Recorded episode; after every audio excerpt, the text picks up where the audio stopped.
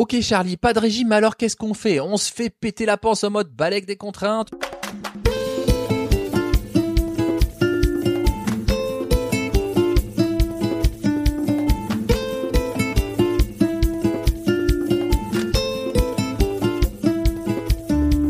Bonjour, bonsoir à toutes et à tous, c'est Charles Brumeau, diététicien. Je suis ravi, mais il n'y a même pas de mots pour dire tellement je suis ravi de vous retrouver pour ce nouvel épisode de Dans la poire, le podcast pour mieux manger. Alors je sais que le retour de ce podcast était très très attendu et j'ai profité du 6 mai, la journée internationale sans régime, le No Diet Day, pour aller plus loin dans cette histoire de régime et surtout vous donner des pistes d'action pour agir, pour continuer à prendre soin de vous sur la durée. Bon voilà, au passage, n'oubliez pas qu'en me laissant une note 5 étoiles et un avis sur votre plateforme d'écoute, comme par exemple Apple Podcast ou Spotify, vous pouvez être choisi pour une petite dédicace au prochain épisode. Oh là là, tellement je suis heureux, là je suis complètement zinzin. Alors cette fois-ci, merci, merci, un grand merci à Numa27 qui me dit des informations qui ne nous laissent pas indifférents et qui fait même du bien. Le contenu constructif est très accessible. Vraiment ravi de cette découverte. Merci beaucoup. Ou Marjo qui m'écrit, je pensais que les amandes contenaient beaucoup de magnésium. J'ai appris des choses. Moi qui ai les paupières qui tremblent régulièrement. Maintenant, j'ai tout le savoir pour arriver à traiter cela. Merci. Merci beaucoup Marjo. C'est vrai que parfois il y a des épisodes qui sont très nutri-nutri.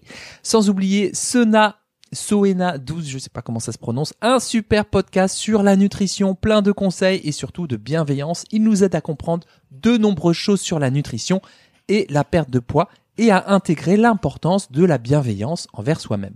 Voilà, ça y est, sur l'échelle de la rougitude, on est pas mal. Voilà, petite difficulté pour Charlie à accepter les compliments, mais ça fait partie de l'apprentissage de la vie. Donc euh, j'essaye aussi de les relayer, puis de les observer, de les accueillir, de les accepter. Merci en tout cas à toutes et tous pour ces témoignages, ça fait toujours plaisir et ça m'aide aussi à mieux vous connaître. Alors, qu'est-ce que c'est que ce No Diet Day là? Aux origines de cette journée, il y a une femme qui s'appelle Mary Evans Young, ou Again a Fly, qui a voulu interpeller sur les problématiques de surpoids et de minceur. C'était dans les années 90, en 1992. Et ce qui est intéressant, c'est que cette journée ne vise pas à dire journée sans diète, la diète c'est nul, mais plus à démontrer les dangers et la fragilité de ce type de pratique en promouvant ainsi une façon de vivre un peu plus harmonieuse. Et moi, je préfère ça parce que de toute façon, si vous faites un régime, bah, c'est pas parce qu'on va décréter une journée sans régime que vous n'allez plus le suivre. Et de plus, vous conservez votre libre arbitre. C'est-à-dire qu'on peut vous informer des dangers des régimes trop restrictifs, mais vous pouvez quand même continuer à le faire si vous trouvez que c'est bon pour vous et que ça ne génère pas tant de conséquences désagréables sur votre vie. Donc quelque part, vous restez au centre du game. Revenons à nos racines latines. Bon, j'ai pas fait trois ans de latin avec Madame Touzé pour rien, moi. à l'origine, en plus, c'est vrai, on l'appelait la Touze, Madame Touzé. Mon Dieu. Ah, les petits Jojo. À l'origine, c'était regere. Regere du latin qui veut dire euh, gouverner, diriger, guider, mettre sur la bonne voie. Donc il y a une dimension de contrôle hein, qu'on retrouve, mais voilà, moi, mettre sur la bonne voie, c'est plutôt vertueux, ça me va plutôt pas mal si tant est qu'il existe une et une seule bonne voie, on est bien d'accord. On peut être aussi d'accord qu'un régime, ben, ça peut être pour des raisons de santé. Par exemple, un régime sans fibres, pour ne pas avoir de résidus et se préparer à une intervention digestive ou accompagner une phase de poussée de la maladie de Crohn. Hein, vous savez que c'est une maladie qui évolue par euh, poussée épisodique. Pourquoi pas un régime à texture modifiée si la personne a du mal à déglutir certains aliments? Euh, régime sans gluten, bien sûr, pour les maladies cœliaques. Bref, dans certains cas, le régime peut être vraiment indiqué. Simplement, contrairement à d'autres régimes, ils sont ciblés, personnalisés, efficaces en fonction du but recherché. Et le problème, c'est qu'aujourd'hui, certains régimes, comme le régime cétogène, qui n'était prescrit que dans le cadre de certaines pathologies comme l'épilepsie, devient une tendance en mode bah, tout le monde devrait faire ci, tout le monde devrait faire ça. Bon, ça, alors qu'à la base, un truc qui concernait moins d'un pour cent des gens, est en train de devenir une tendance. Mais quand on parle de régime, on va pas se cacher derrière son petit doigt, bah, c'est pour perdre du poids. Et il s'agit d'un régime souvent hypocalorique, c'est-à-dire que vous consommez moins d'énergie que vous êtes censé en dépenser. Pour réaliser ce déficit calorique, il faut apprendre à calculer ses besoins, précisément avec des équations qui comprennent votre niveau d'activité physique, combien d'heures je dors, je marche, je cours, je jardine par semaine, mais aussi votre intensité de pratique sportive et là interviennent les MET, les MET, les équivalents métaboliques. Enfin, et pour que cela marche, marche avec des énormes guillemets, en marche comme dirait l'autre, le déficit calorique doit être assez léger, c'est-à-dire environ 5-10% de votre apport énergétique de la journée. Et bien sûr, on élimine les causes style les causes hormonales, hypo-hyperthyroïdie. Hein Ça, c'est, une erreur qu'on fait souvent. Donc concrètement, il faut savoir compter ses propres besoins, ensuite ajuster la quantité d'énergie en fonction de ces 5-10%. Sinon, bah, qu'est-ce qui se passe? L'organisme détecte que vous le mettez en sous-consommation de calories, et du coup, il fait la grève du zèle en diminuant son métabolisme, et surtout, surtout, euh, c'est qu'au début, tout du moins, va falloir compter, peser sa nourriture pour être dans les clous. Pour ça, ce qui est le plus pratique, mais pas toujours fiable, ce sont les applications de fitness et de calcul de macros dans lesquelles on rentre les données des aliments. Des applications qui ne prennent pas en compte des petites substances non énergétiques comme les vitamines et les minéraux, les antioxydants, pourtant indispensables au bon fonctionnement du corps sur le moyen terme. D'autre part, le risque, c'est de zapper régulièrement les aliments comme les huiles ou l'avocat parce que oh mon dieu l'avocat c'est 205 kcal par 100 grammes de chair d'avocat qu'une cuillerée d'huile d'olive c'est 135 kcal et donc de se concentrer davantage sur les fruits et légumes qui sont moins caloriques. Bref, vouloir accroître sa connaissance des aliments c'est une chose, mais on risque surtout de s'enfermer avec des calculs d'apothicaire, de zapper des familles d'aliments et donc de mettre son organisme en état de déséquilibre puisque je rappelle que les repères de consommation de matière grasse, c'est environ 35% des apports quotidiens. Oui, oui, oui, 35% des apports quotidiens, c'est plus d'un tiers. Et quand je dis s'enfermer, ça peut être littéralement s'enfermer, hein, parce que si on a bien entamé son quota de la journée et qu'on est invité à l'apéro, ben, bah, soit on va à l'apéro en mangeant des concombres avec sauce yaourt allégé, super, amazing, soit on refuse et on est content, on est fier de soi à court terme parce qu'on a bien résisté, et long terme, on s'ennuie, on se rabougrit, on s'éteint petit à petit. Ça me fait penser aussi au régime light. Vous savez, qui prend des formes assez différentes. Hein. On connaissait le régime à l'ancienne. Hop là, quelques semaines où on fait ceinture, on vire le pain, les graisses et on essaye de tenir sa faim en laisse. Mais aujourd'hui, c'est quelque chose de plus pernicieux qui se met en place. C'est le principe du régime light où l'on est un petit peu au régime tout le temps. C'est tel aliment, pas tous les jours, tel aliment en petite quantité sont des petites règles, l'air de rien, plus d'aliments complets, moins d'aliments transformés, plus de faits maison, moins d'alcool, pas plus d'un produit transformé par jour. Et une bonne partie, on pourrait dire que ça relève du bon sens dans notre environnement alimentaire a changé en 80 ans. C'est vrai. Notre environnement alimentaire a extrêmement changé. Mais bien souvent, le petit problème, c'est que ce rééquilibrage passe par manger moins de choses qui sont dans nos habitudes alimentaires, qui sont ancrées en nous, dans notre budget, dans nos représentations de ce qu'est un repas. Et en fait, on se rajoute des contraintes et des règles qui font qu'on est quand même un tout petit peu au régime, qu'on ne répond pas à nos envies de manger certains aliments et qu'au bout du bout, l'alimentation nous met en tension.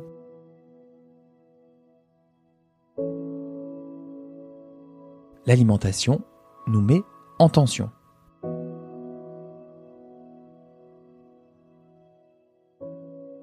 Ok Charlie, pas de régime, alors qu'est-ce qu'on fait? On se fait péter la panse en mode balèque des contraintes, on retourne au régime d'antan bien strict à la papa, on ne mange qu'un aliment comme le font certains aux États-Unis, mon dieu j'ai vu ça, régime on mange que des bananes.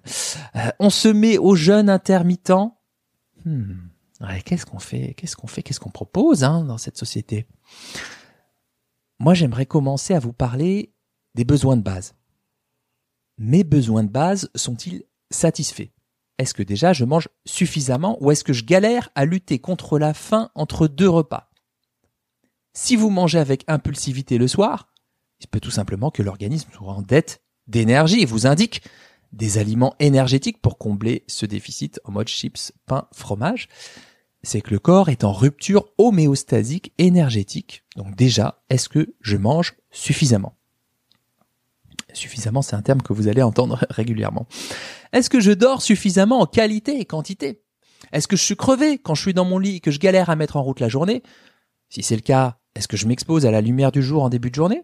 Est-ce que je fais du sport intense tard le soir? Combien de temps je scrolle sur les médias sociaux avec la petite lumière bleue qui bloque la synthèse de mélatonine hormone inductrice du sommeil?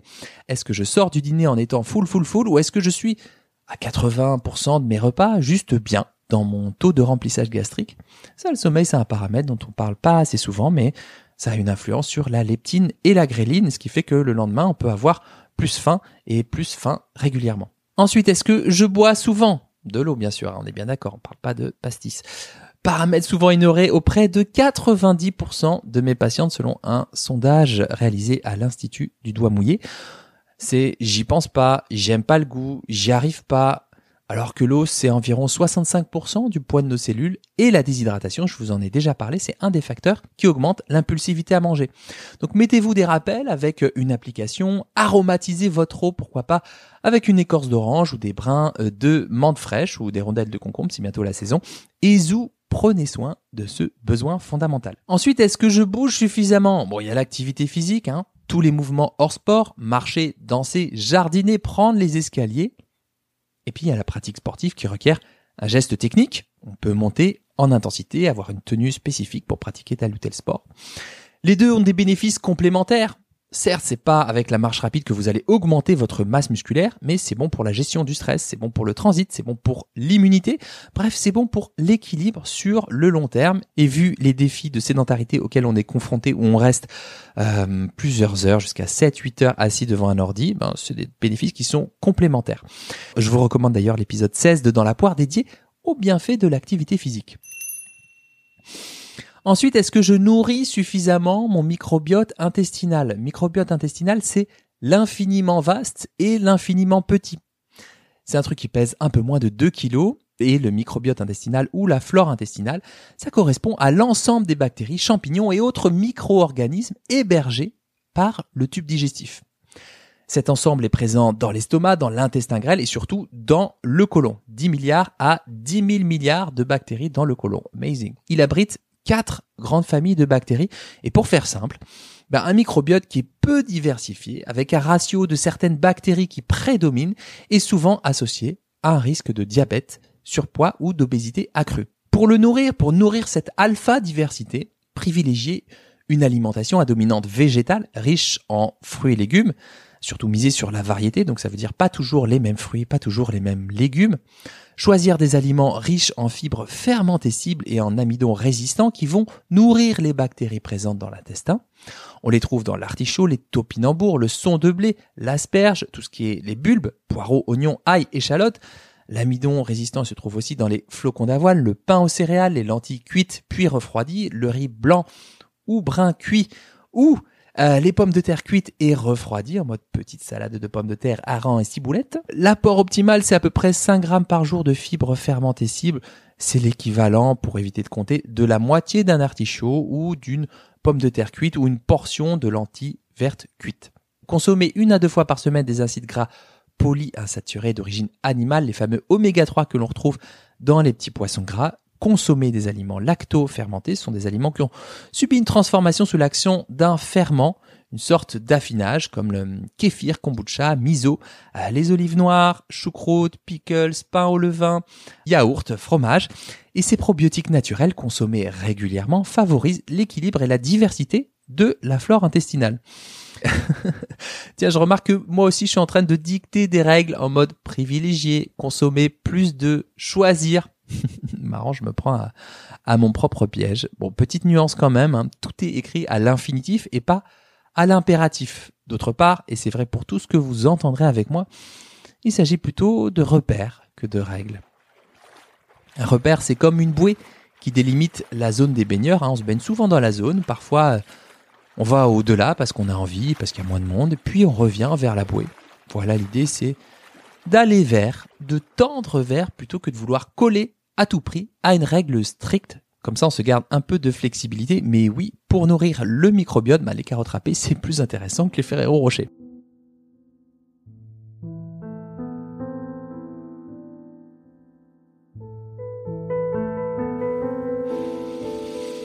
Alors on va garder les bonnes habitudes.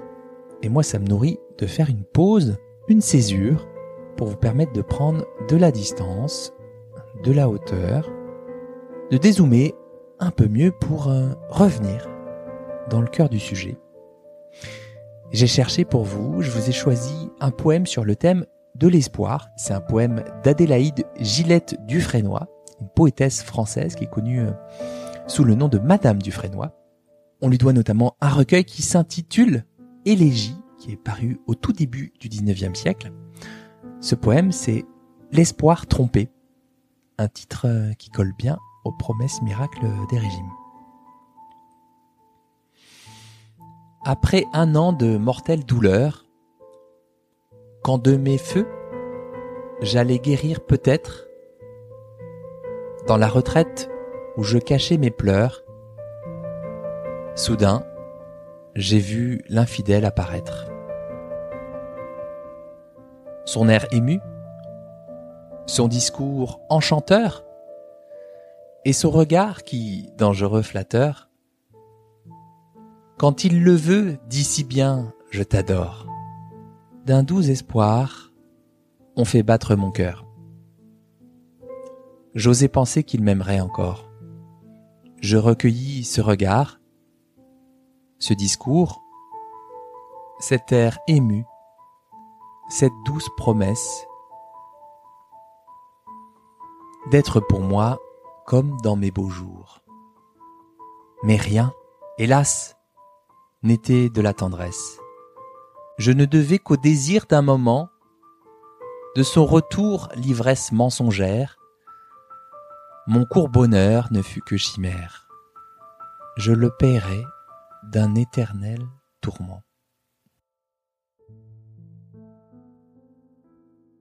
Waouh assez fort. Voilà un poème assez court qui en dit long euh, sur cette ivresse mensongère, ce court bonheur qui ne fut qu'une chimère, qui ressemble assez bien au processus mis en place pendant les régimes. Les restrictions sont efficaces court terme, elles sont renforçatrices puisqu'elles semblent immédiatement efficaces, mais dans la vraie vie, sur le moyen terme, on le paye d'un sacré tourment, comme le rappelle Madame Dufresnoy. Voilà, on va revenir tranquillement à nos moutons et je vous parlais justement des Ferrero Rocher.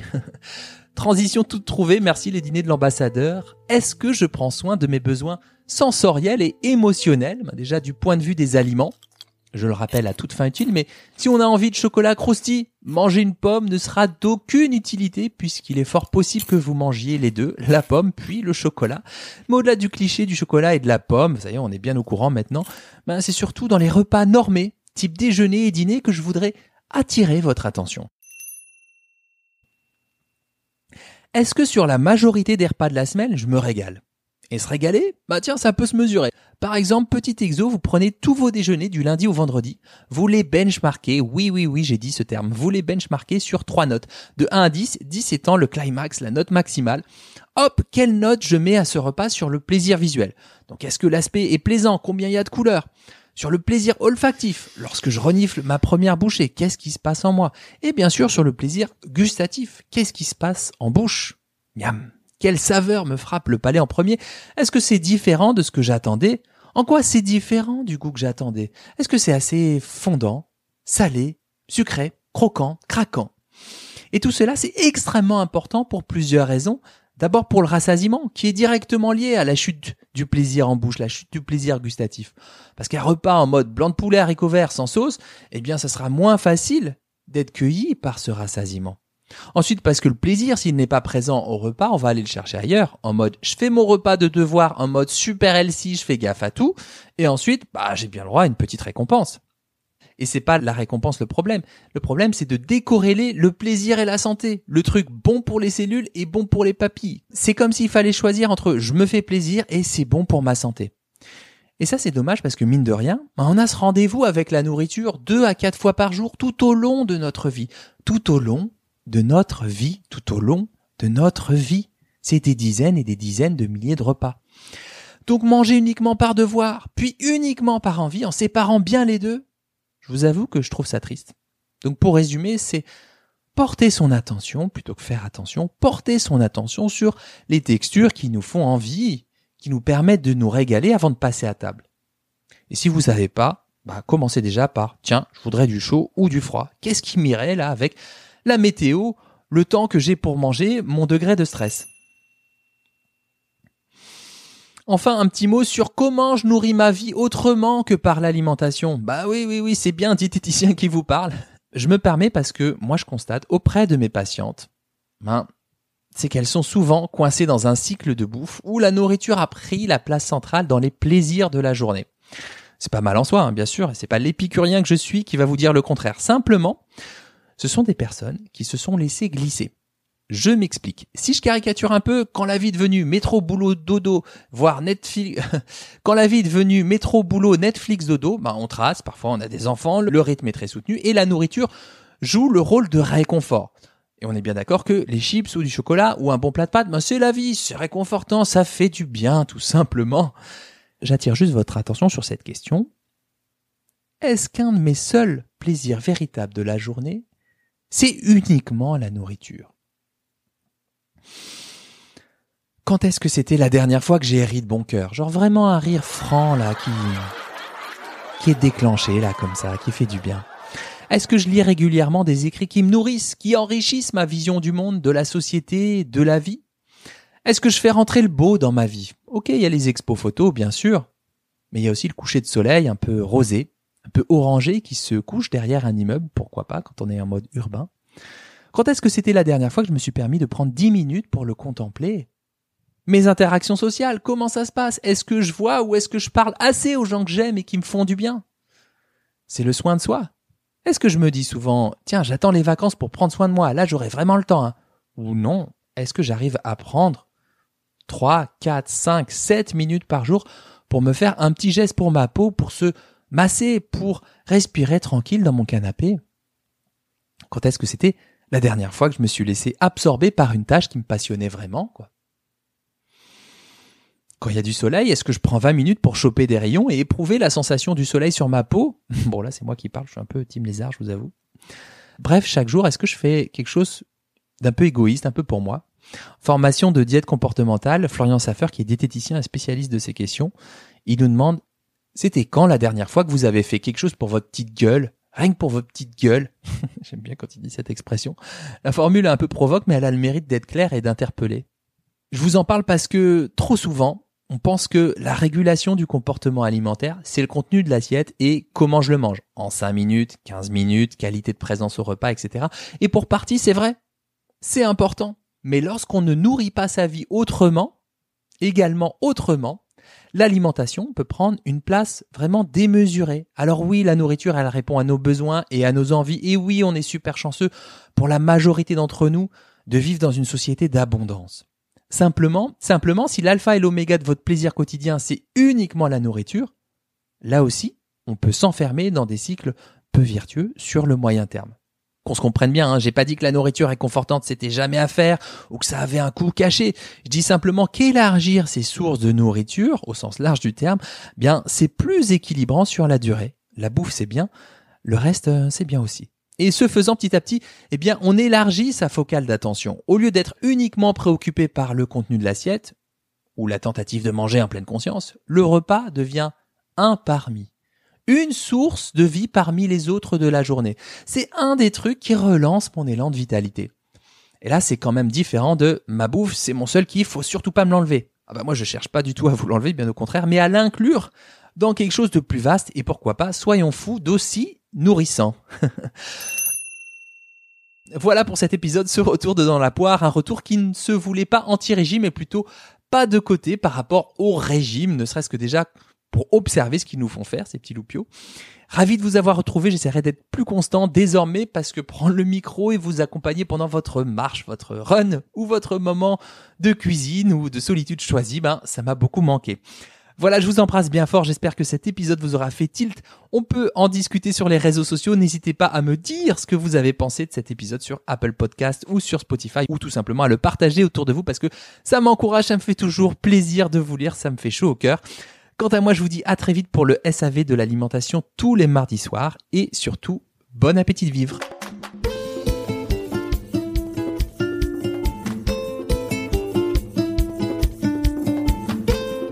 Si vous avez appris une chose, au moins une chose dans cet épisode, le meilleur moyen de soutenir mon travail, c'est de le partager.